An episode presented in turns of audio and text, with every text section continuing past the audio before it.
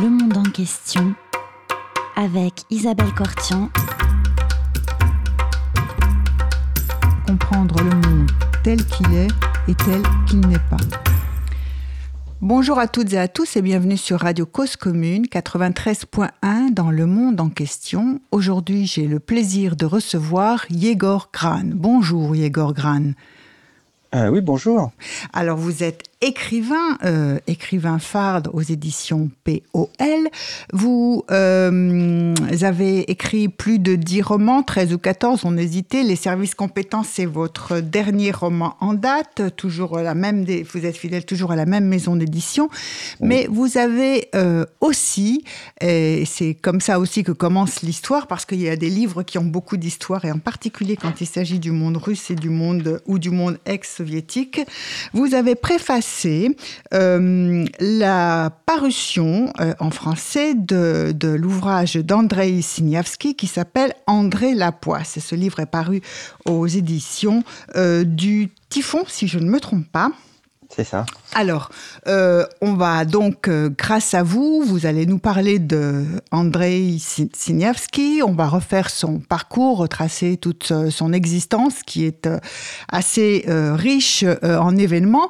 eh bien, oui, qui était Andrei Siniavski alors, en, deux mots, pour moi, c'est une question difficile parce que. En deux mots, oui, mais je vous laisse plus que deux mots. Voilà. Il y a un truc que vous n'avez pas dit, c'est que c'est mon père. Bah oui, euh, bah, je vais vous laisser l'annoncer aux éditeurs et aux éditrices. La fameuse phrase de, Dark Vador, euh, on la sort, euh, on peut la sortir là. Oui, tout à fait. C'était mon père. Euh, donc euh, pour moi, c'est, euh, je veux dire, l'aventure commence, elle commence là. Oui. mais lui, avant même d'être mon père, avait une, a, déjà eu une existence pleine d'aventures, oui. parce que à, la fin des années 50, il envoie des manuscrits, oui. ces textes un peu fantastiques qu'il fait passer en Occident, en France. Oui.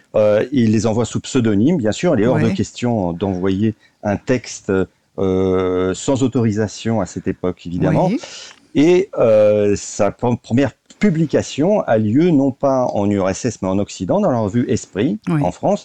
Euh, c'est un petit pamphlet qui s'appelle Qu'est-ce que le réalisme socialiste oui. euh, Et aussitôt, euh, le, les services secrets se, met, se mettent à chasser ce, ce type. On ne sait pas qui c'est, on sait que c'est un écrivain jeune. Oui. Et, mais à part ça, ils n'ont aucun indice. Euh, pour essayer de trouver comment cet insolent a pu faire pour envoyer euh, son, texte. A osé et parvenu à se faire publier donc en français dans la revue Esprit qui est dirigée alors par Jean-Marie Domnac. Et euh, vous, avez dit que c'était votre père, mais Andrei Seniavski était aussi, on a oublié de le dire, un professeur de littérature. Oui, alors ça c'est plus tard. Plus tard. voilà. Alors, enfin, il, il, est passionné de lettres, évidemment. C'est un jeune homme passionné de lettres, passionné de Picasso aussi, mais euh, alors Picasso, c'est un peu, je fais une parenthèse là. Euh, Picasso, c'est rigolo parce que Picasso est membre du Parti communiste français, comme vous le savez, mais euh, aucun livre ne lui a été consacré en Union soviétique jusqu'au début des années 60. Et, et, donc on découvrait Picasso là-bas. Euh, sur des cartes postales un peu un peu moches, un peu vieilles, un peu voilà. Et, euh, et, mon père est tombé amoureux de Picasso sur ces cartes postales là, ce qui a un petit peu bouleversé son existence et euh, il a détourné justement du réalisme socialiste. Vous savez, c'est ce dogme, on doit peindre, écrire et faire des films dans le comment dire dans le mantra euh, de, la victoire du prolétariat. Voilà, ce qu'on a appelé la, théorie littéraire du, du réalisme socialiste, que euh, tout le monde était euh, invité évidemment à mettre en pratique. Exactement, exactement. quel que soit la victoire, quel que soit l'art, poésie, théâtre, cinéma, théâtre, enfin tout, hein, peinture également. exactement. Voilà. Il y a deux mots importants là-dedans, c'est réalisme et socialiste. Alors réalisme, ça veut dire que il faut que ça soit. Il n'est pas question de faire des choses fantastiques, par exemple. Pas d'art euh, abstrait, pas d'abstraction. Pas de, pas de, science-fiction. Pas de choses dégénérantes. Euh, c'est ça. Voilà, pas d'art dégénéré. Euh, pas d'art absurde, par exemple, non plus. Donc, il fallait que ça soit réaliste, que ça réponde, disons, à la photo. ce qu'on voit, il faut qu'on retranscrive ce qu'on ce qu'on voit vraiment. Ce qu'on voit vraiment. Et socialiste. L'allégresse du peuple. Voilà, et socialiste parce qu'il fallait que ça s'inscrive dans un processus historique qui est euh, la montée de la conscience prolétarienne et bien sûr la victoire prochaine. voilà. donc c'était ce dogme-là, dans le cadre de ce dogme-là. Alors, ce qui est important de préciser, c'est que mon père commence son parcours après la mort de Staline. Donc Staline est mort en 53. Euh, euh, envoyer son manuscrit en Occident sous Staline, c'est impensable. En fait, euh, personne ne l'a fait. Mhm. c'est du suicide. Oui. et c'est du suicide non seulement pour soi, mais pour toute sa famille. Donc, on, hésite. voilà. C'est du domaine de l'inconcevable. Mais Staline n'est plus et Khrouchtchev a un petit peu libéralisé, a reconnu déjà les crimes de Staline et d'une, et ensuite la, la, porte, la porte en fer euh, euh, qui ferme l'Union soviétique, euh, bon, elle est toujours fermée, mais il y a un courant d'air qui, d'air chaud qui passe sous, sous, cette porte, et c'est ainsi qu'on voit arriver des occidentaux, des intellectuels, des artistes arrivent en URSS, notamment par exemple en 1957, il y a un grand festival de la jeunesse avec des artistes français. Je pense à Yves Montand, je pense à Aznavour, etc., qui sont qui arrivent alors peut-être un c'est un peu plus tard, mais euh, qui, viennent chanter pour la première fois là-bas. Oui. Euh, et alors, donc là, on, fait un peu d'histoire de l'Union soviétique. En parallèle, mon père, lui, en ayant fait publier son, son texte en 1959, lui, il reste, comment dire, bien planqué. Euh, il, il, se demande combien de temps vont mettre les services secrets pour l'arrêter. Combien de temps le KGB va-t-il mettre pour l'arrêter? Parce que le, le KGB n'est pas connus pour être particulièrement laxistes. Non. Euh, euh, euh, ils ont des informateurs partout. Il y, a un dicton qui dit en, Union soviétique quand vous êtes quand vous êtes réunis à plus de 20 dans une pièce, il y a forcément un informateur. Oui. donc, et c'est bon, c'est une façon de parler, mais c'est c'est réel. Hein, ça a été une réalité dans l'existence, oui, oui, tout à fait, c'est réel. Oui, oui, surtout les milieux intellectuels. Les milieux intellectuels étaient, étaient, donc, donc, il se dit, bon, bah, on tiendra six mois. Euh, dans six mois, quelqu'un aura remarqué quelque chose.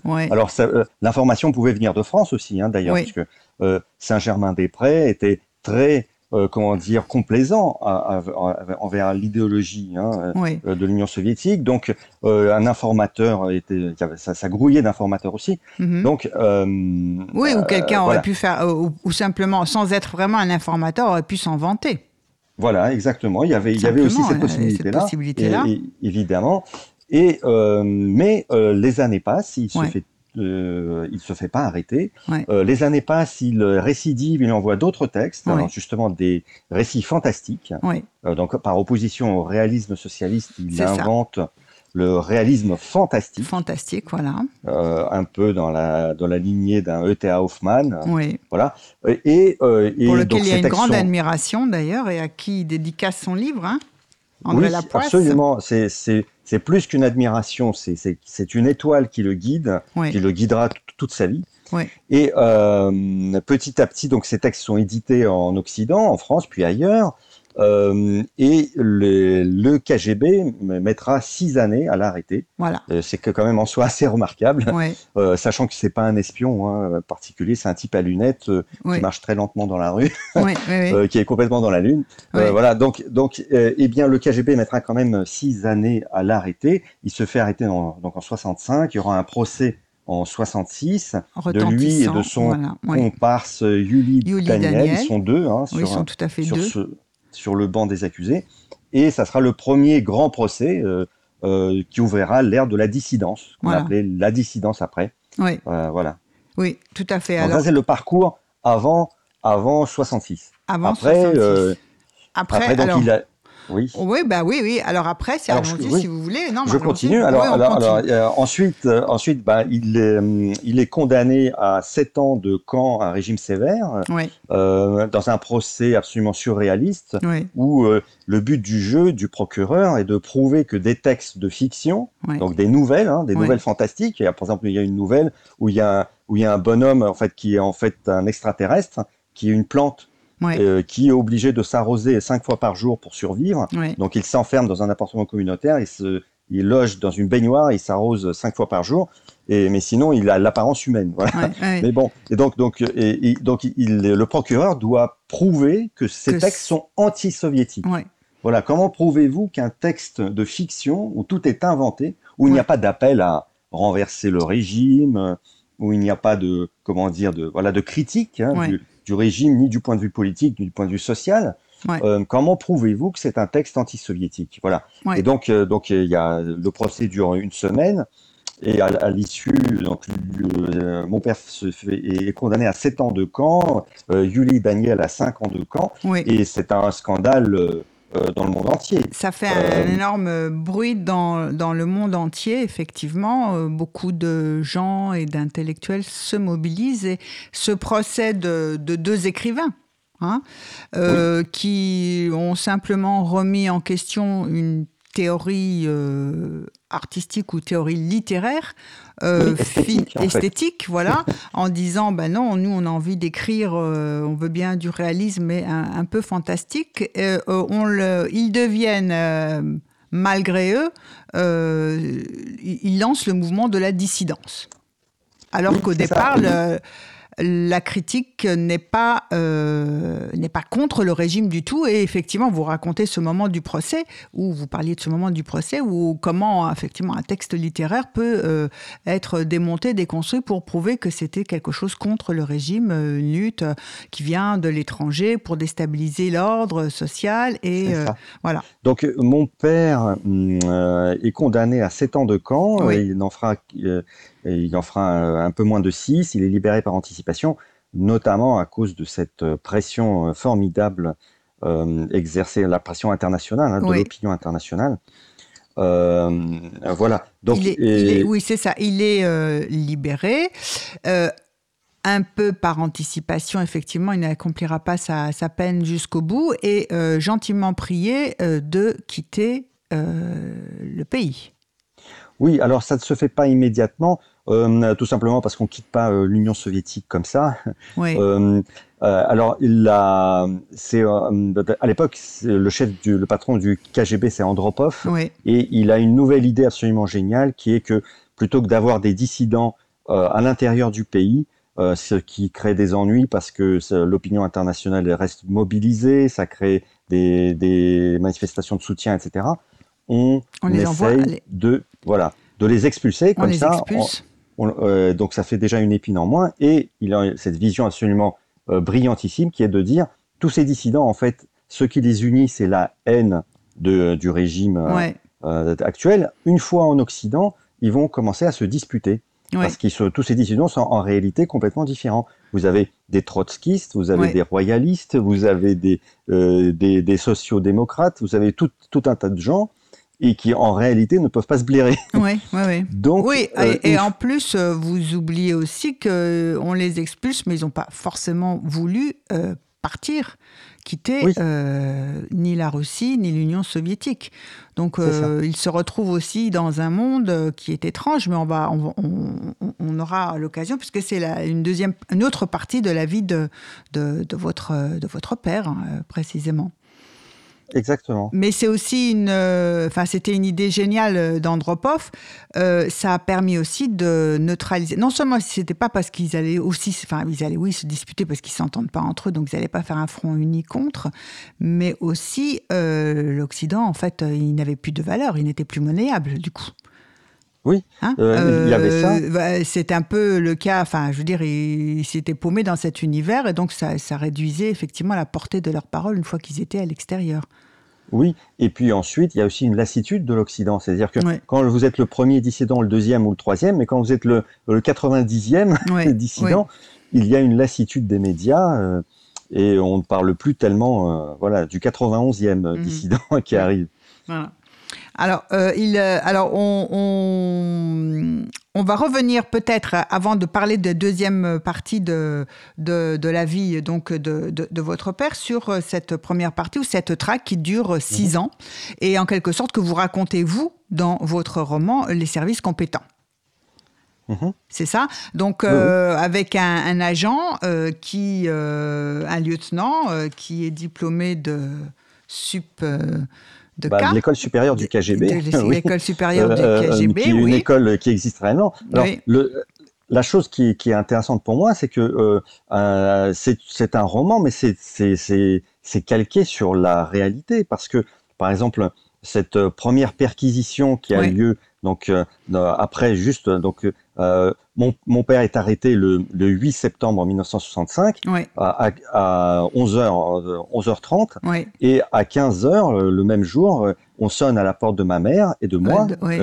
Et, il y a une voilà il y a une perquisition qui va durer deux jours euh, pour justement confisquer tout ce qui est trouvé, confisquer tous les manuscrits qui pourraient euh, incriminer un peu plus euh, mon père. Et la chose qui est intéressante, c'est que tous ces documents, ma mère a réussi à les conserver. Et j'ai commencé, j'ai démarré mon, mon récit, en fait, juste en regardant ce qu'il y a en bas du protocole de perquisition. C'est-à-dire que une fois qu'ils ont confisqué des centaines de livres, euh, il dresse une liste, évidemment. J'imagine que ça se passe à peu près chez nous euh, de, la euh, de, la même façon hein, quand il y a une perquisition chez vous. Euh, et, et, donc, et il signe. Euh, donc les, les, les, officiers du KGB présents contresignent cette cette feuille et je suis parti de ces noms de famille là. Donc il y a y a le lieutenant Ivanov. Ivanov. Il, y a le capitaine Nikonovitch, c'est le plus haut gradé. Il y a le lieutenant Koulakov, il y a le 100 grades Schmakov, etc.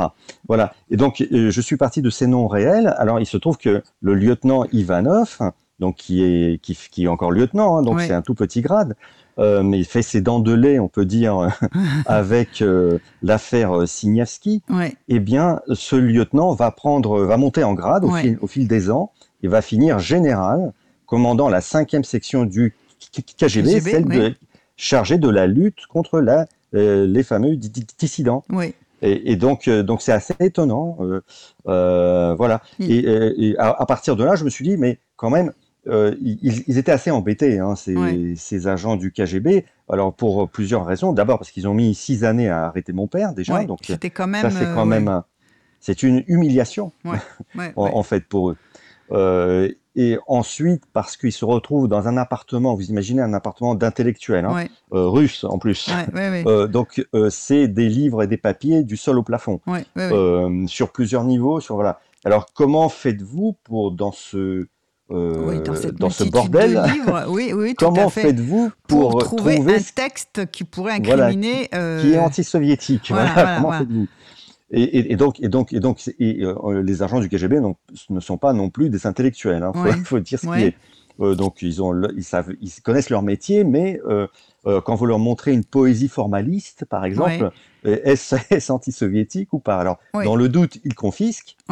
Et, et, alors, dans le doute, ce qui est assez rigolo, c'est qu'ils vont confisquer tous les textes écrits en langue étrangère, en anglais, français, etc. Donc, il y aura euh, par exemple, ils, ont, ils, vont confisquer Françoise Sagan, un livre de Françoise Sagan, etc.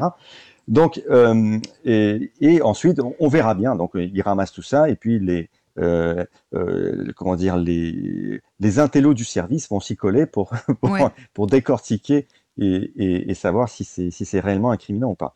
Voilà. Euh, donc, donc je, je, suis parti vraiment d'une de, d'une situation vécue et de, de personnages réels. Et, et ensuite, ils sont embêtés, encore plus embêtés parce qu'il tombe sur ma mère. Et ma mère est un personnage euh, hors du commun. Euh, autant mon père est introverti, autant ma mère est extravertie.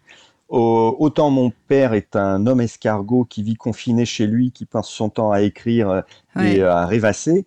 Autant elle est un une sorte de chevalier qui monte sur son armure et qui, qui part au combat et qui aime le jeu en plus, qui aime jouer. Euh, et, elle va faire passer, euh, en fait, le paradoxe, c'est qu'elle va faire passer un très mauvais moment aux ces, à ces oui, c'est elle, oui, oui, parce que quand même, euh, on, dit quand même au, lecteur le début, le début de, de, des services compétents. le KGB sonne à la porte et pour, en principe, ça fait peur. Oui. Pas en principe, euh, on tétanise, si on peut pas dire c'est en face parce qu'ils se sont trompés euh, et qu'on est obligé d'ouvrir la porte. Euh, voilà, votre mère arrive, ouvre et dit ah je vous attendais et elle est très contente de les voir. Oui, enfin elle prétend qu'elle est très contente de les voir. avec un grand sourire, elle dit mais entrez donc. En fait, je suis rassuré parce que j'étais inquiète. Donc, mon, mon mari n'étant pas rentré depuis trois heures, oui. euh, je me et s'il était, était allé voir une autre femme, oui, ou, euh, ou s'il avait eu un accident quand même. Elle un accident, il aurait pu avoir un accident, ou surtout aller voir une autre femme. Et là, elle s'adresse directement au lieutenant Ivanov et dit mais euh, et vous, et vous, vous, vous, n'allez jamais voir une autre femme. et elle, elle, fait basculer la conversation dans un dans une stratosphère surréaliste, en posant des questions euh, déstabilisantes, avec une sorte de naïveté, une sorte de sincérité aussi. Oui, oui tout à fait qui, qui, qui, qui fait qu'on ne peut pas ne pas répondre, presque. Et puis c'est les arsenants. Hein, euh. Oui, et, euh, et, elle n'est pas du tout dans la pose de la femme du dissident classique. La femme du dissident, on est habitué à ce que, par exemple, je sais pas, elle se mette à pleurer ou qu'elle se mette à hurler en disant euh, Vous êtes des ennemis, je déteste le régime soviétique, ou ce, voilà, ce genre de choses. mort, mort au tortionnaire, etc. non, pas du tout elle, elle, euh, elle, est en quelque sorte presque avec les agents du KGB, oui. Euh, en leur posant des questions complètement saugrenues sur, par exemple, elle demande aussi, mais euh, comment avez-vous appris à tirer au pistolet? Oui, Comment ça se passe à l'école supérieure du KGB, etc. etc. Donc, alors, elle fait son cinéma, mais pas que, parce que on, ne fait ce cinéma bien que quand on est réellement un peu fêlé.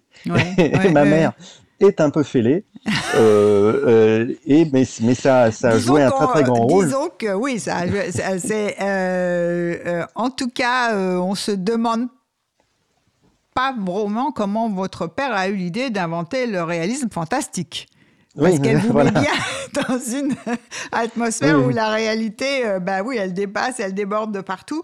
Euh, enfin, en tout cas, oui, c'est non, mais c'est magnifique. Cette, euh, on se croirait dans une pièce de théâtre, d'ailleurs, cette entrée où on voit tellement bien les personnages.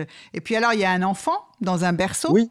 Euh, qu'elle soulève, c'est vous, euh, vous avez neuf mois, elle, elle soulève et elle leur dit, mais attendez, euh, tenez, prenez-le, je vais fouiller par, par vous, pour vous, sous le matelas de l'enfant, enfin, sous le matelas du lit d'enfant, c'est là qu'on aurait pu cacher des choses, enfin, elle les aide dans... Donc, elle, elle, a, elle, a, ce réflexe absolument incroyable qui est de prendre son enfant, fils unique, hein, et de le fourrer de neuf mois et de le fourrer dans, directement dans les bras d'un lieutenant du KGB. Alors, et qui ne peut que le, prendre, il ne va pas le laisser bah, tomber par terre. Heureusement, heureusement. Oui. Voilà, et, et, et donc, euh, alors, pourquoi elle fait ça aussi? Parce que elle sait très bien qu'elle est en danger, euh, qu'ils sont en danger, qu'il faut distraire au plus, plus possible euh, ces agents pour ne pas qu'ils trouvent réellement ce qu'il y a à trouver. Dans, alors, ça, alors ça, on va, on va, oui, on, va faire une petite pause musicale hein, avant de parler effectivement de ce qu'il ne faut pas trouver euh, dans la maison et qu'il faut donc faire un peu de bruit, brasser beaucoup d'air. une première pause musicale, donc on a parlé de cette traque qui a duré très très longtemps, six ans pendant lesquels le KGB n'arrive pas à mettre la main sur votre père et trouver qui euh, les nargue euh, en publiant à l'étranger des textes On ne sait même pas si c'est un pseudonyme ou pas au départ, hein, parce que c'est publié euh, sous le nom, on ne l'a pas dit, de Abraham Tertz. C'est ça. Voilà. et donc, on va écouter une chanson de Vysotsky, Vladimir Vysotsky, qui s'appelle Poursuite ou La chasse au loup. La chasse au loup. La chasse au loup. Allons-y. Рвусь из сил Из всех сухожилий. Но сегодня опять как вчера Обложили меня, обложили. Гонят весело на номера. И заели хлопочут двустволки. Там охотники прячутся в тень. На снегу кувыркаются волки Превратившись в живую мишень Идет охота на волков, идет охота на серых хищников, матерых и щенков. Кричат загонщики и лают псы до рвоты, кровь на снегу и пятна красные флажков не на равных Играют с волками егеря Но не дрогнет рука, оградив нам Свободу флажками Бьют уверенно наверняка Волк не может нарушить традиции. Видно в детстве слепые щенки. Мы, волчата, сосали волчицу И всосали нельзя за флажки. И вот охота на волков идет охота. На серых хищников, матерых хищников Кричат загонщики и лают псы торботы Кровь на снегу и пятна красные флажков Наши ноги. И челюсти быстры. Почему же вошак? Дай ответ. Мы затравленно мчимся на выстрел.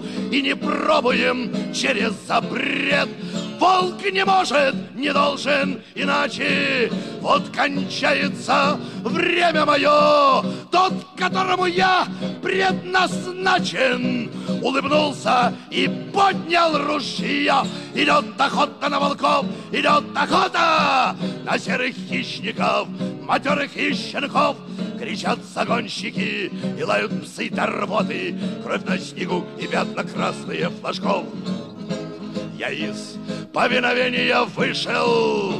За флажки, жажда жизни сильней, только сзади я радостно слышал удивленные крики людей, рвусь из сил, из всех сухожилий, но сегодня не так, как вчера. Обложили меня, обложили, но остались ни с чем егеря, Идет охота на волков, идет охота на серых хищников, матерых щенков.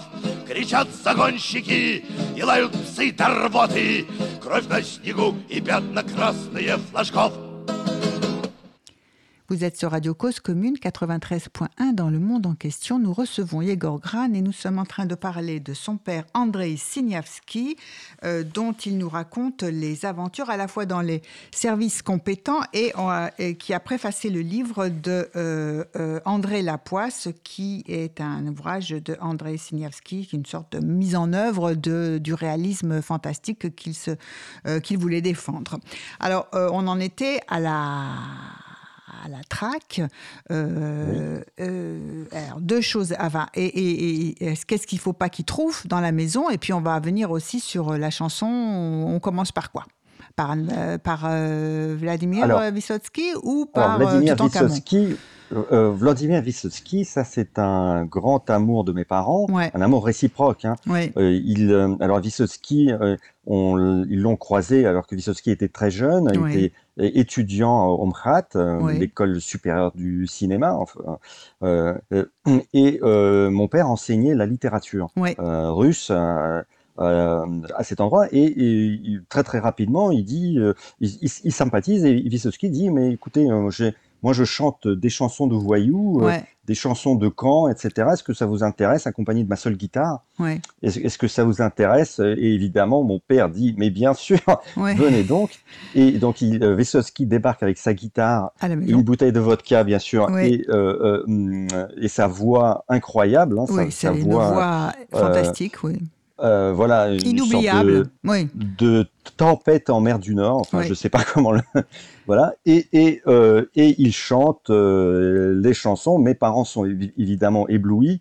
Euh, bref, c'est une grande histoire, une grande amitié commence à ce moment-là. Euh, voilà. Euh, et ensuite, ce qui est, ce qui est assez, assez, assez amusant, c'est que euh, Vysotsky euh, sera un des premiers à venir voir ma mère quand mon père sera arrêté. Ouais. Il, il, dira voilà. Enfin, il, D'ailleurs, pour la consoler, je l'ai pas mis dans le livre, mais c'est un peu ça. Il va, il va se sortir sa, sa guitare et chanter une chanson pour euh, remonter le moral.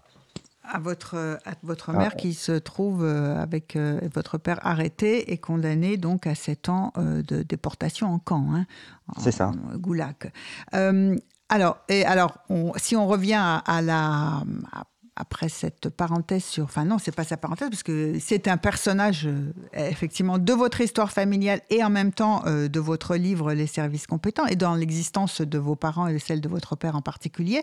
Donc, euh, les, le KGB fait sa perquisition chez vous. Cette perquisition dure deux jours et pendant ces deux jours, votre mère vous avait présenté un peu son rôle.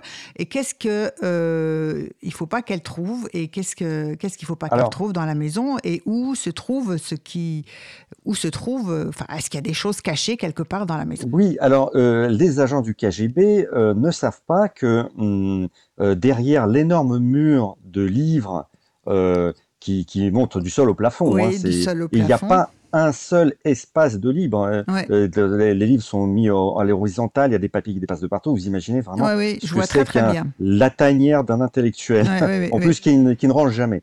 Donc il y a des intellectuels très propres, mais d'autres qui ne rangent pas.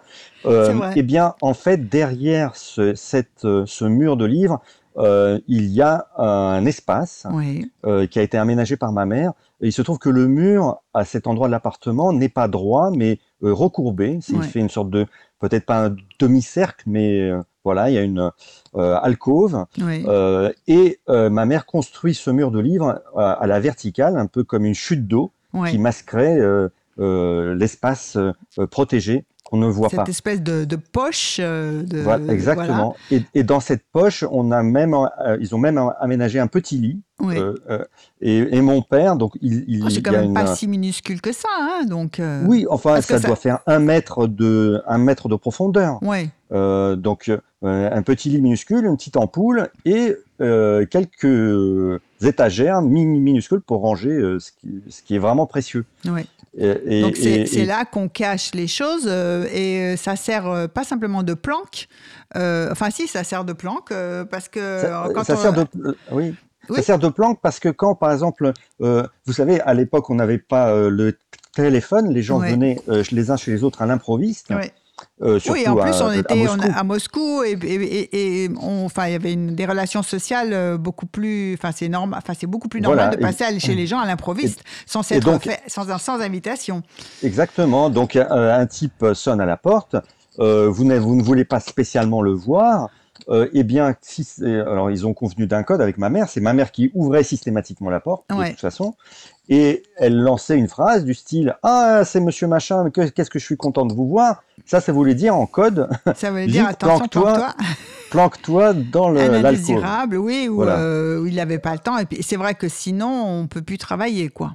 exactement, parce que tout le monde exactement. Tout le euh, temps, les gens euh, peuvent, peuvent être très gentils, mais prise de tête, hein, comme on dit. Et donc, et donc voilà. donc, et, ça souligne aussi son caractère quand même ermite, hein, euh, fondamentalement ermite. Voilà.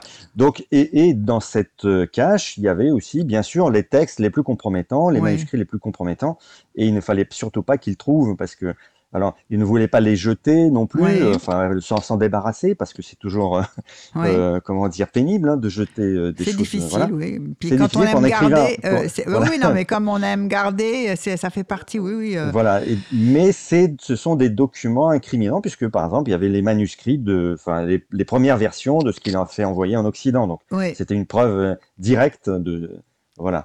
Bon, le KGB ne manquait pas de preuves quand même. C'est-à-dire une fois qu'ils l'ont arrêté, ils avaient largement de quoi euh, l'accuser. Encore fallait-il prouver, hein, comme je l'ai dit, que, euh, une œuvre de fiction était, antisoviétique. voilà. Donc, et cette planque s'appelait Toutankhamon. Oui, bien sûr, que bah, comme le fameux tombeau, vous savez, où au, départ, quand Howard Carter ouvre la chose, il y a, il y a des sortes de, de, débarras sans intérêt, et puis la, la, chambre funéraire, elle est planquée derrière un mur qu'il faut encore trouver. Alors ça, donc, euh, le KGB ne le trouvera. Non, il ne trouvera pas. C'est quand même c'est quand même inouï, mais euh, voilà. oui. oui, Après euh, six ans de, de, de, traque, bon, finalement, ils ne vont pas de traque de votre père, ils ne vont pas non plus trouver cette planque tout en camon dans laquelle se réfugier, ont caché les choses et en même temps, votre père se réfugiait lorsqu'il ne voulait pas, même simplement pour avoir le temps de travailler, hein, j'imagine non, enfin, non, pour, travailler, non, parce que c'était très étroit. Euh, mais, mais, euh, mais justement, juste, euh, voilà. c'est en plus, comment dire, c'est extrêmement sympathique d'avoir un endroit que personne ne soupçonne, en fait, dans les, où vous êtes, vous êtes vraiment seul quand dans une. C'est vraiment des jeux de. qu'on joue quand on est en troisième, quoi. On construit sa cabane, voilà, on s'y planque. Alors, donc, pendant les... On va passer sur la, vie, l'expérience de, la, de, de, vie de, votre père dans les camps. il, en a, c'était très dur et en même temps, il n'en a pas gardé un souvenir. Enfin, enfin, allons-y. Dites-nous quel était. Bah, alors, mon père, donc, il, donc, il, s'embarque pour un, séjour de 7 ans dans un camp à régime sévère. Alors, un régime sévère, ça veut dire quoi? Ça veut dire qu'en fait, vous êtes, on vous envoie à des travaux particulièrement difficiles. donc lui, par exemple, à un moment donné, il devait décharger des trains avec des sacs de charbon la nuit. Donc pendant toute la nuit, voilà, vous chargez, vous déchargez des trains. D'accord. alors, il est où? physique. Il est où? Il est en Alors c'est à 900 km de Moscou, 900, km. au sud, de, au sud est de Moscou. Pour y arriver, alors 900 km ça paraît peu, hein, c'est euh, bah, Paris-Nice. TGV, oui, mais...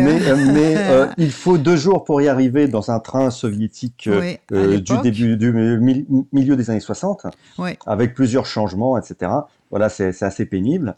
mais voilà, bon, une, fois que vous y êtes, vous y êtes pour, un temps. Hein, donc, voilà. Et, alors, euh, la, physiquement, c'était excessivement éprouvant, hein, bien sûr. Euh, il rentre, euh, quand je le revois plus tard, c'est vraiment un vieillard que, que, je revois. C'est quelqu'un qui fait 15 ans de plus que son âge. Il a une scoliose, à force de porter des sacs de charbon, il a une scoliose abominable. Euh, il n'a presque plus de dents non plus à cause de, de, la mauvaise nourriture. et puis en général, il avait des mauvaises dents, donc il en a profité pour les perdre au camp. Euh, voilà. Mais alors euh, psychologiquement, ça c'est assez incroyable. Il rentre dans, du camp dans une forme psychologique éblouissante. il dira plus tard, sans aucune espèce de coquetterie, c'était les plus belles années de ma vie. Euh, alors c'est difficile à, interpréter hein, ce genre de phrase. Hein, ah oui, oui, non, mais c'est effectivement, il faut le replacer bien dans un euh, contexte euh, particulier, effectivement. Oui. Alors et, donc et alors pourquoi? Parce que il a rencontré une faune euh, de, euh, de gens comme lui, euh, de droit commun, mais aussi d'intellectuels, de témoins de Jéhovah, de, de trotskistes, de tout toute, une, toute une panoplie de types condamnés, avec qui, alors mon père avait une faculté, il était en empathie, il entrait très très rapidement en empathie avec n'importe qui. il était très humain, si on peut dire. Hein. il était euh, voilà, euh, il était plus humain qu'humain. et, et, donc et donc il a très très vite sympathisé avec toutes les classes sociales euh, qui sont présentes dans ce genre d'endroit. Des, des, représentants dans les camps, oui. Exactement, exactement. Il s'intéressait sincèrement à tous leurs problèmes et, il en a retiré une richesse aussi inouïe en échange. Voilà. Et donc, et il en a profité aussi pour écrire, euh, pour écrire des livres. Alors, comment fait-on pour écrire des livres au camp euh, Eh bien, en fait, euh, on l'écrit des lettres à, sa femme. On a le droit au camp de d'écrire, d'envoyer mhm. deux lettres par mois. Deux lettres par mois. Deux lettres par mois, oui. Mais ces abrutis n'avaient pas pensé à limiter la longueur. Ah. de, on va s'en réjouir. Voilà. Et donc, et donc, en fait, mon père euh, commençait à écrire sa lettre aussitôt la précédente envoyée. Oui. Et donc, il mettait 15 jours à écrire une, lettre, mais qui faisait 20 pages ou 30 pages. D'accord. Alors, quel est l'avantage? C'est que euh, chaque lettre, bien sûr, est lue par la censure hein, au moment où elle quitte euh, le camp. le censeur du camp, à 900 km de Moscou, c'est pas un intellectuel non plus. donc, au bout de 5 pages, honnêtement, il n'en peut plus. Il est fatigué. Il est fatigué. c'est comme euh, le lieutenant Ivanov qui n'arrive pas à lire tous les poèmes jusqu'au bout. exactement. Euh, et qui dit j'arrive pas à lire le chef-d'œuvre, même le chef-d'œuvre du futur prix Nobel, il n'arrive pas. au bout de bah la dixième page, il trouve que c'est, il s'endort quoi. Bah oui, bah oui, ils sont pas faits pour ça, ces braves gens. Alors, euh, et, et, donc, surtout que mon père faisait exprès justement de commencer ses lettres par des discussions euh, littéraire. Donc, euh, pour assoupir, euh, pour assoupir le, lecteur, le censeur. le censeur. Et ensuite, on peut être un peu plus libre. Alors, ça ne veut pas dire qu'on peut mettre tout ce qu'on veut, hein, mais on, voilà. Et, il. oui, parce qu'effectivement, il n'y a pas des mots clés qu'on repère comme aujourd'hui sur les systèmes d'écoute ou de ou, des textes. Hein, c'est vraiment lire le. Alors, il, avait du mal à trouver son papier ou pas? On leur fournissait ah, du papier parce qu'il y en a qui écrivaient. Oui. Non, le, papier, à cette époque-là, hein, on ne ouais. pas dans les camps staliniens. Ouais, oui, d'accord. Ça n'a rien à voir. là, c'est beaucoup plus light. Hein. avant que Brezhnev remercie Khrouchtchev, oui. Voilà, donc c'est beaucoup plus light. Euh, on, on, avait autant de papier qu'on voulait à partir du moment où votre famille vous envoyait du papier. Oui, en fait. évidemment. Que, donc on avait droit à, un colis par mois. Euh, le colis était rempli de papier, de, euh, de stylos pour écrire, etc., etc. Donc de chaussettes et compagnie. Donc voilà. il n'était pas systématiquement volé à, l'arrivée au camp. À l'arrivée au camp. Donc en tout cas, ou en tout cas peut-être plus la nourriture volée que le papier et le stylo. Oui, oui, oui. Mais honnêtement, c'est une époque formidable. Euh, euh, s'il fallait choisir une époque du goulag, où j'aimerais passer quelques années au goulag, euh, honnêtement, je prendrais ce milieu des années 60. voilà. Où, en fait, on ne tuait pas des gens juste pour le plaisir de tuer. Donc, ce n'était pas un camp sadique, même si, évidemment, on comprend bien que dans ce genre d'endroit, on trouve aussi des sadiques. Euh, ce n'était pas l'espèce de, de, de, choses corrompues, absolument abjectes qu'on a aujourd'hui, euh, où il n'y a, a, pas de loi en fait, il n'y a, pas a aucun honneur, il y a juste, là, par exemple, ce qui arrive à Navalny, c'est absolument affreux, c'est pire que ce qu'a vécu mon père.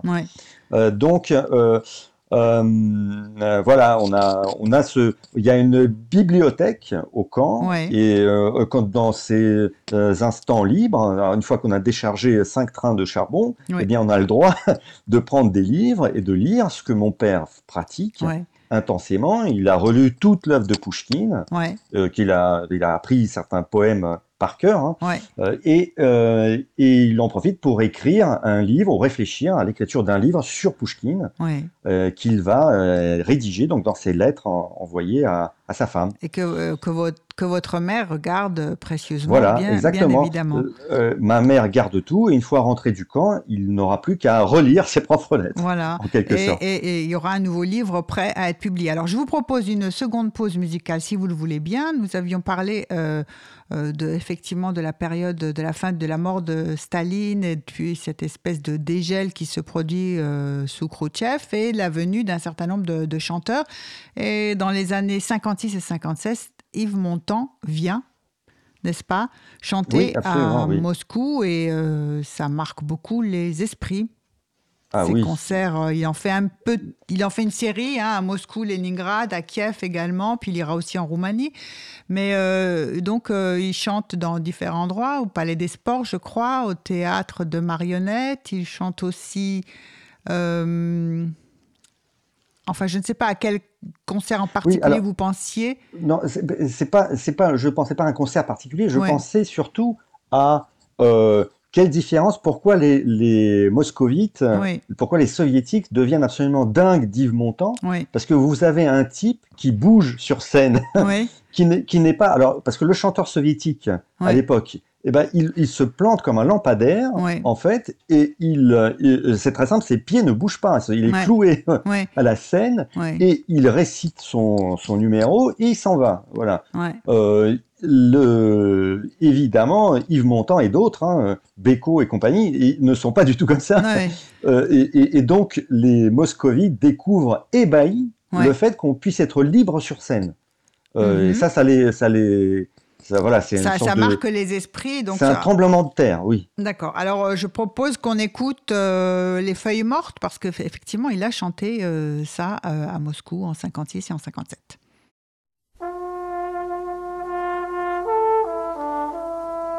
Oh, je voudrais tant que tu te souviennes des jours heureux où nous étions amis. En ce temps-là, la vie était plus belle et le soleil plus brûlant qu'aujourd'hui. Les feuilles mortes se ramassent à la pelle, tu vois, je n'ai pas oublié. Les feuilles mortes se ramassent à la pelle, les souvenirs et les regrets aussi. Et le vent du nord les emporte dans la nuit froide de l'oubli. Tu vois, je n'ai pas oublié la chanson que tu me chantais. C'est une chanson qui nous ressemble. Toi tu m'aimais et je t'aimais. Nous vivions tous les deux ensemble, toi qui m'aimais, moi qui t'aimais. Mais la vie sépare ceux qui s'aiment tout doucement, sans faire de bruit, et la mer efface sur le sable les pas des amants désunis.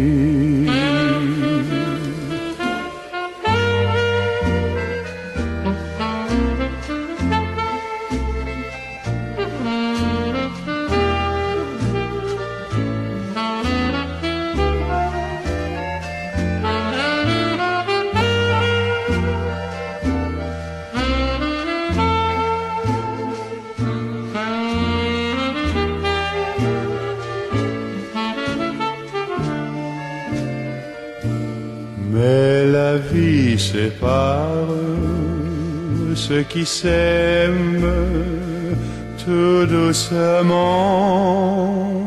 sans faire de bruit.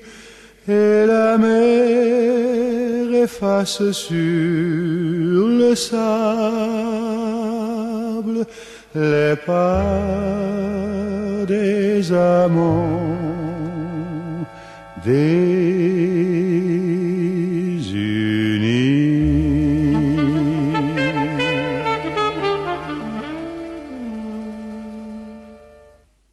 êtes sur Radio Cause Commune 93.1. Dans le monde en question, nous recevons euh, Igor Kran pour euh, un, son livre Les services compétents et la préface qu'il a écrit euh, au livre de son père André Siniavski, André Lapoisse.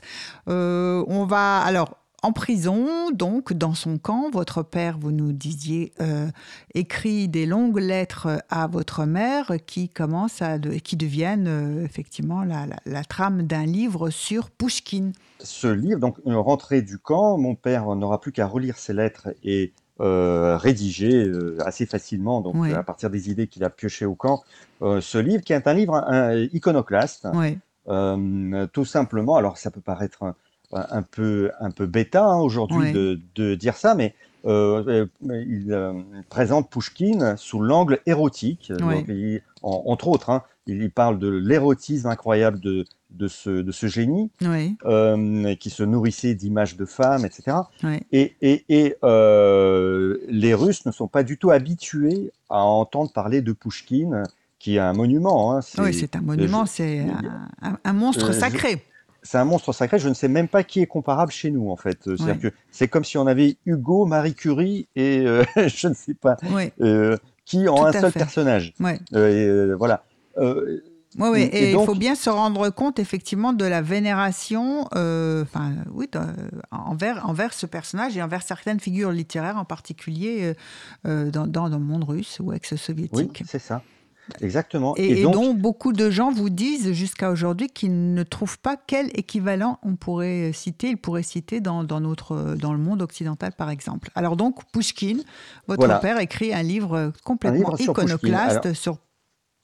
Voilà, et une, fois, une fois en Occident, donc ils partent deux années après euh, sa libération, en 73, euh, ce livre est édité euh, en, Occident, en France, mais aussi en russe, hein, mais euh, en russe en Occident, par des maisons d'édition russes établies ici.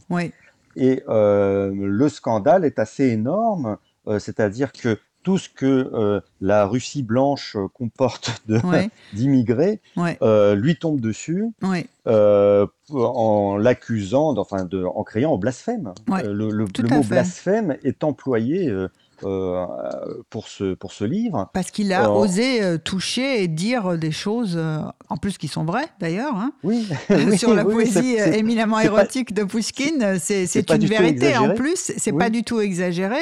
Et, son adoration des femmes. Hein. Mais alors donc, euh, grande euh, espèce d'immense grand, grand, scandale, mais pour votre père, c'est un grand, grand choc aussi, parce qu'il ne s'attendait pas, du tout. Euh... Il s'y attendait pas, alors qu'il euh, il venait de subir donc sept ans de, enfin six ans de camp, un régime sévère en, Union, soviétique. Voilà qu'en arrivant en Occident, il y a une sorte de euh, de, campagne contre. De, oui, c'est ça. Une cabale, hein, disons-le. Exactement, c'est le mot qui se met contre lui. Euh, on ira même jusqu'à. Enfin, il y aura des, des, manifestations pour l'interdire, pour lui interdire euh, d'enseigner. Ah oui. ça, on, a vu ça aux États-Unis. On a vu ça aux États-Unis, tout à fait, à un moment donné, oui. Il, débarque à l'université de, de, New York et il, parce qu'il a été invité hein, pour faire un cours de littérature. Et, il y a une manifestation de, de, Russes blancs et de je ne sais qui, avec des pancartes euh, surréalistes, avec euh, comme texte Honte à vous, euh, euh camarade Signeski. Donc, halte au blasphème, honte à vous. donc, voilà. Alors, on, on, peut en rire, mais on peut aussi, enfin, malheureusement, il l'a pris un peu plus au sérieux que ça. Euh, et, il a été un peu, euh, comment dire, euh, ça l'a rendu un peu, un peu, pas aigri, mais voilà, il a, il, a encaissé le choc. Ouais, il, ne pense, il pensait pas du tout être aussi bah, mal Oui, oui, c'est bah, une surprise. Enfin, on, on, on imagine euh, son combat là-bas pour la liberté d'expression. Il ne s'attend pas du tout à être euh, critiqué euh, en Occident de la part de, de, Russes blancs qui, dont il attendait peut-être qu'ils soutiennent sa liberté d'expression, d'être, enfin, accusé de, de, blasphème, alors qu'il n'est pas en train de. oui, c'est ça. Enfin, c'est pas comme s'il a, il a, il a pas écrit un livre d'injures sur Pushkin, il a simplement. Non, non, non du tout. Au contraire, c'est un livre c'est un éloge formidable à Pushkin, en réalité. C'est d'ailleurs aujourd'hui un des textes indispensables quand vous êtes euh, spécialiste de Pushkin, quand vous faites des études dans ce domaine. C'est un, des livres indispensables. Un des livres de référence, oui. De référence, oui. Euh, mais, mais à l'époque, donc, donc il est paru en 73, euh, c'était c'était très très très très euh, chaud, voilà comme on dit. Donc euh, voilà voilà votre père qui effectivement vit assez mal. D'abord d'être transféré en, France, en Occident, hein, sans vraiment l'avoir cherché, coupé un peu de, de ses racines. Hein, de, son, de, son, mode de vie, de ses habitudes de vie, de ses amis, et en même temps rejeté euh, par euh, les Russes, par le monde russe, le monde russe d'ici, qui est quand même assez puissant. Hein, finalement, ah qui s'est organisé, en tout cas qui s'est très bien orchestré une cabale contre euh, votre père jusqu'à effectivement le priver de, de, possibilité d'enseigner. Parce qu'il a osé ils ont, essayé, ils ont, essayé, de le priver, mais ils ne sont, pas parvenus. les Occidentaux ont regardé ça, euh, les intellectuels, euh, comment dire, dans le département slavistique, on regardait ça avec un certain humour, Dieu soit loué. Et euh, dire bon, bah, c'est bon, on va pas, on va pas s'étendre sur sur ces, ces fous furieux, sur ces intégristes en fait.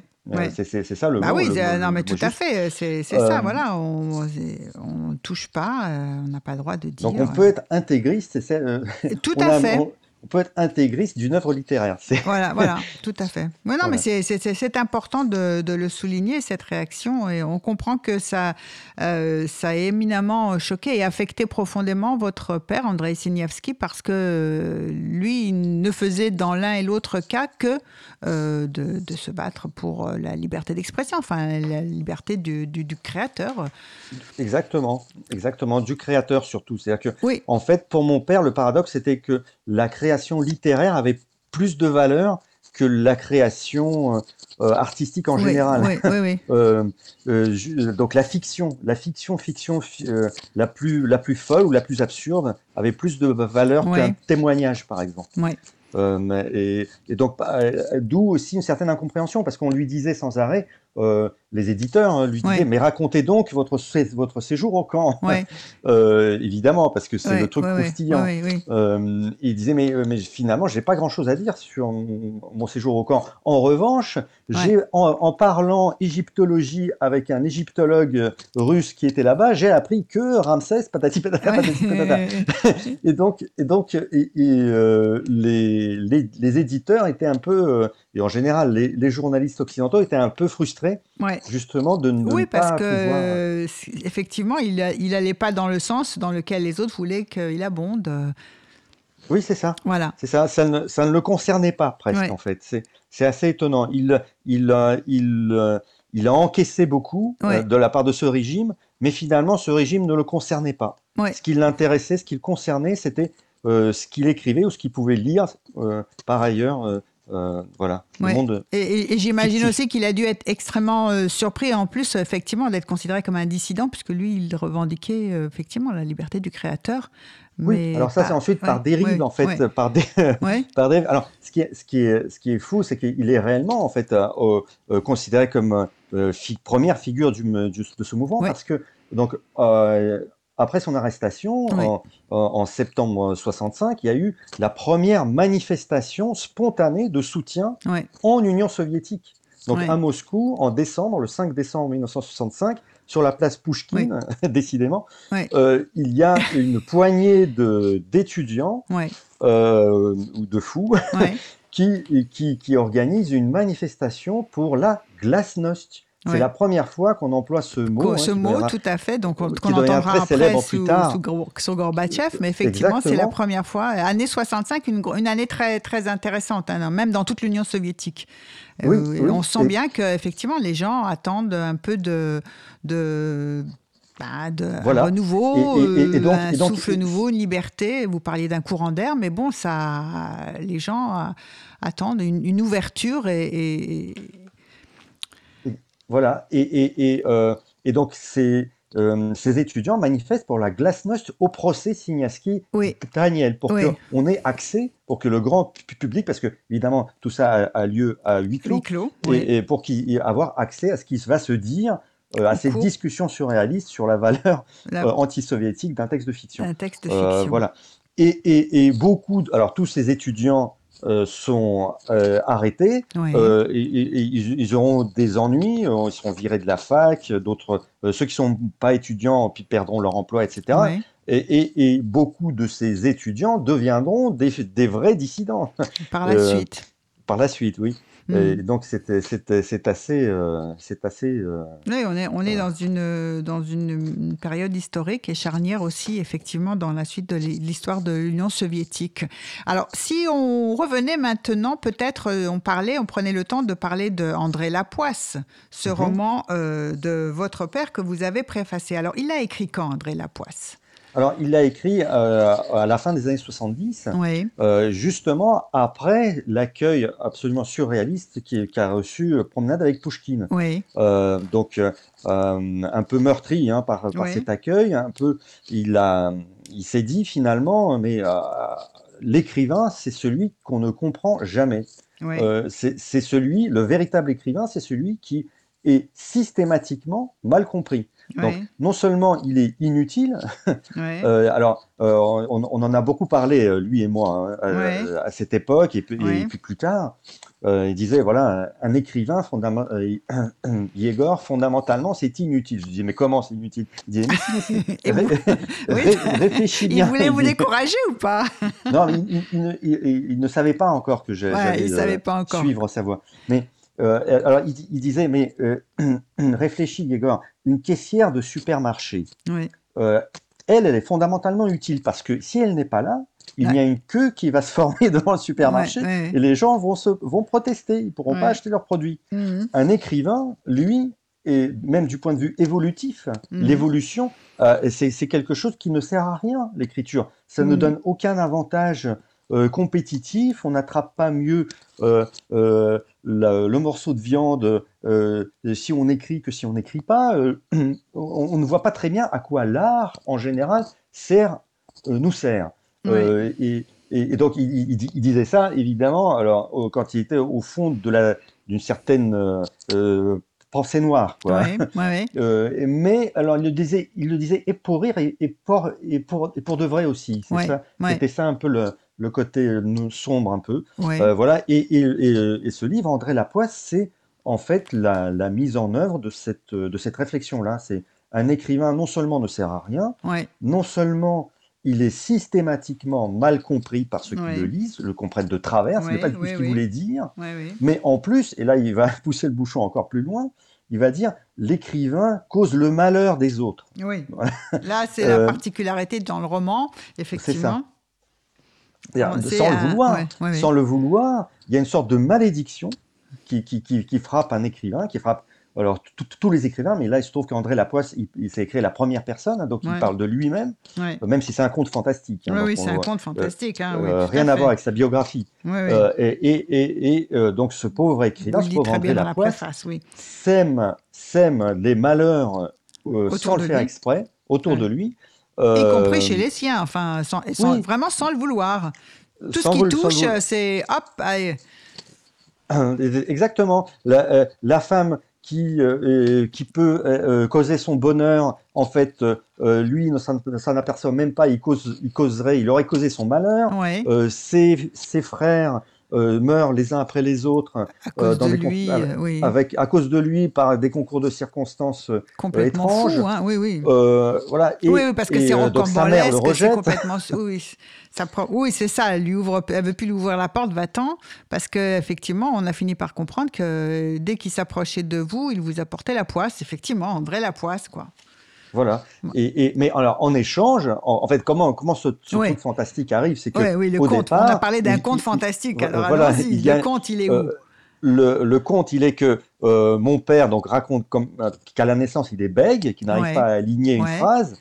Et en fait, il a la visite d'une fée euh, la pédiatre en fait, qui, mais qui lui semble être une fée, qui lui dit bah, écoute, je vais te délier ta langue, mais en échange, euh, qu'est-ce que, je vais te prendre en fait l'amour. Donc tu n'auras plus, tu ne pourras plus ni ni aimer, pourras plus ni aimer ni être aimé, Ni, être aimé. Et donc, Et il accepte. Mais, il accepte parce que la souffrance sociale d'être bègue est tellement in, inhumaine, je que euh, voilà, il finit par céder. Bon, il, se fait avoir. Hein, il faut, il faut jamais accepter ce genre de, de marché. C'est un marché de dupes. Oui, oui, oui, il se fait, il se fait, il, se, fait, avoir, Mais il est naïf, euh, il est naïf aussi, hein, il est, il est. Mais il devient écrivain. voilà. Mais il, devient, écrivain, véritable. Euh, et haï par tous les autres. Oui, il n'en tire pas, il n'a même pas la, la, la, nécessairement la conscience d'être un écrivain. Non, hein, d'un grand écrivain. Hein non, euh, non, non, il n'en a, pas, pas conscience. Euh, à la limite, on a même presque l'impression que la fée, elle lui a pas, enfin, elle, lui a aussi enlevé la, conscience de son talent, parce qu'on aurait pu imaginer qu'il il, il, en tire une joie ou une jouissance particulière euh, de se bah savoir grand écrivain, n'est-ce pas? En, fait, ce, livre est, rempli d'une ironie dramatique qui est que nous, lecteurs, on, on, a conscience quand on lit le texte qu'on a qu'on est face à un écrivain excessivement doué, euh, mais lui, l'écrivain, euh, ne, le perçoit pas du tout. Tout à fait. Et, au contraire, il, se, il, se, il voit que ses propres malheurs. Et, la, malédiction, il est obsédé par cette malédiction. Et euh, voilà, c'est assez étrange hein, d'ailleurs dans ce, dans ce texte, parce que euh, on, se demande même si Signevski lui-même avait conscience de, d'être un bon écrivain. Euh, je crois qu'à ce moment-là, bah, bah, franchement, oui, je crois que c'est une très bonne question parce que moi, ça m'a frappé que et, d'ailleurs, euh, je me suis dit bon, par précaution, hein, je l'ai relu et, je, me suis dit mais non, on n'a pas du tout le sentiment de quelqu'un qui, qui, croit au pouvoir de sa, de, sa plume, euh, sa force littéraire. Il n'en a pas conscience. en, fait, ça, Donc la fée ne lui a pas donné cette conscience-là non plus. Non, non, non, la fée ne lui a pas donné. Et dans la vraie vie, euh, il était comme ça. André Signaski, à ce moment-là hein, de son existence, euh, en effet, doute et, est dans une sorte de, de, trou noir en fait. Donc l'enseignement, il enseigne euh, la littérature russe à un très haut niveau. Hein. Il est invité à Harvard, à Stanford, à la Sorbonne aussi. Mais mais ça lui apporte une satisfaction, comment dire, c'est agréable, mais, mais ça lui, nous permet de vivre, mais ne le satisfait pas du tout euh, point de vue créatif. Et euh, d'un point de vue créatif, lui, au contraire, il a sonné par l'accueil glacial euh, du, livre sur Pushkin. Il est, euh, il est en voilà un peu en déroute. Une crise de doute, oui, en, déroute et un peu désabusé. C'est ça. Peu... Et, et, après, André Lapoisse, il écrira. Oui, alors ensuite, ça va aller mieux. Oui. Euh, il, écrira plusieurs autres livres, notamment un roman autobiographique aussi un peu fantastique qui s'appelle Bonne Nuit, où il raconte euh, comment il a été arrêté le jour de, son arrestation, hein, cette, fameuse matinée euh, cette fameuse matinée où pendant trois heures il disparaît des radars de votre mère et elle se demande ce qui se passe. Oui. C'est ça.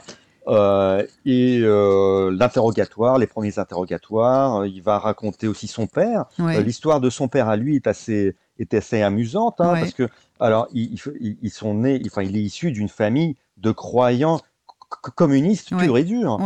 son, son, père est un, est un SR, comme on dit c'est social révolutionnaire de gauche. De gauche, oui, tout donc, à fait. donc la pire, la pire engeance pour Lénine. Hein. Oui, oui, oui, tout à fait. Parce qu'il faut euh, parler de toute cette époque, effectivement, euh, où il y a énormément de, courants révolutionnaires de toutes sortes.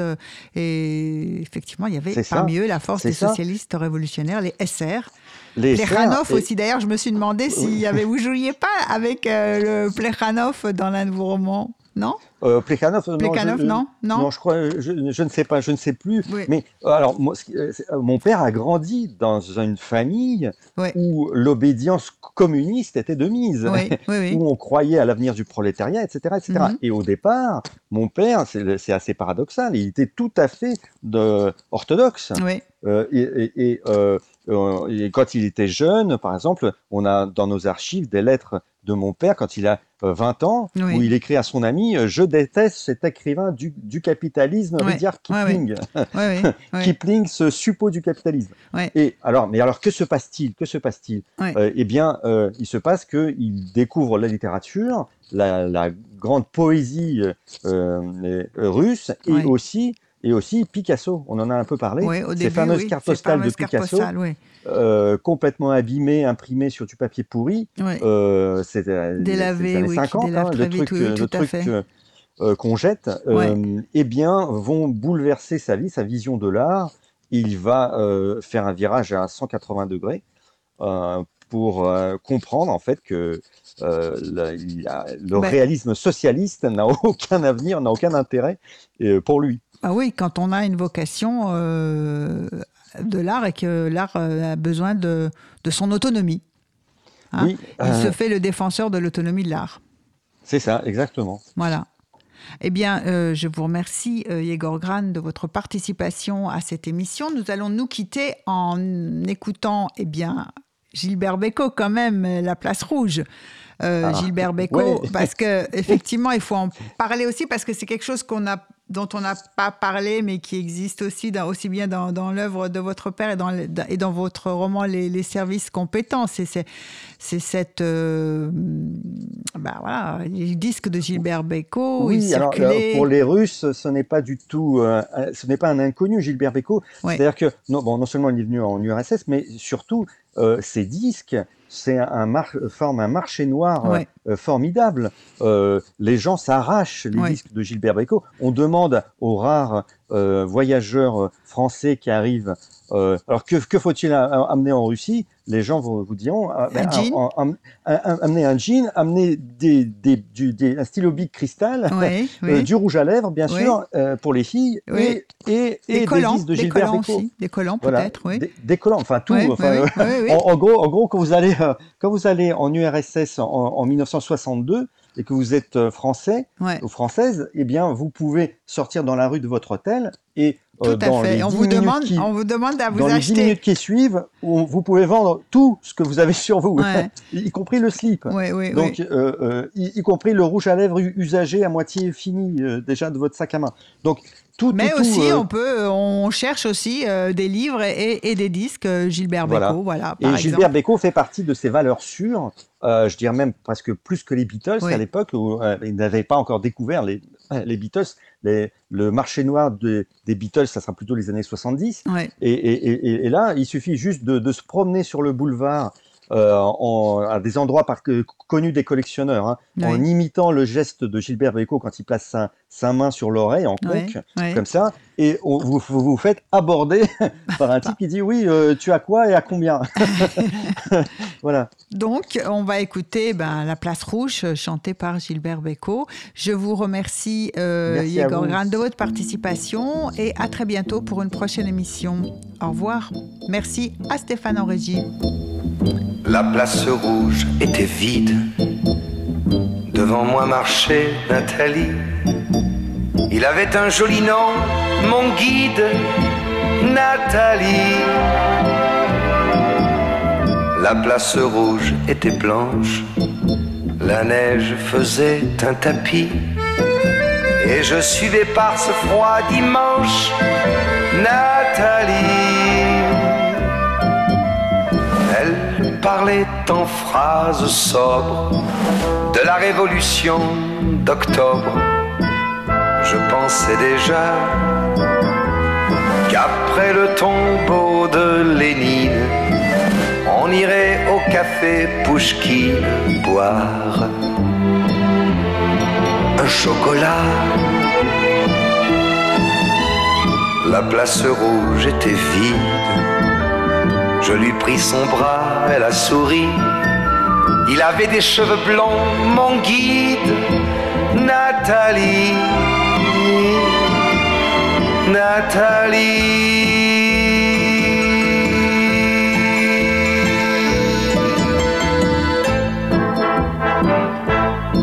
Dans sa chambre à l'université, une bande d'étudiants l'attendait impatiemment.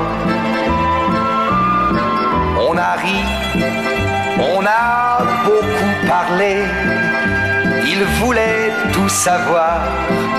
Nathalie traduisait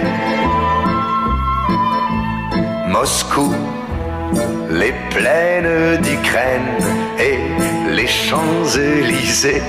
On a tout mélangé et on a chanté. Et puis, ils ont débouché en riant à l'avance du champagne de France et l'on a dansé.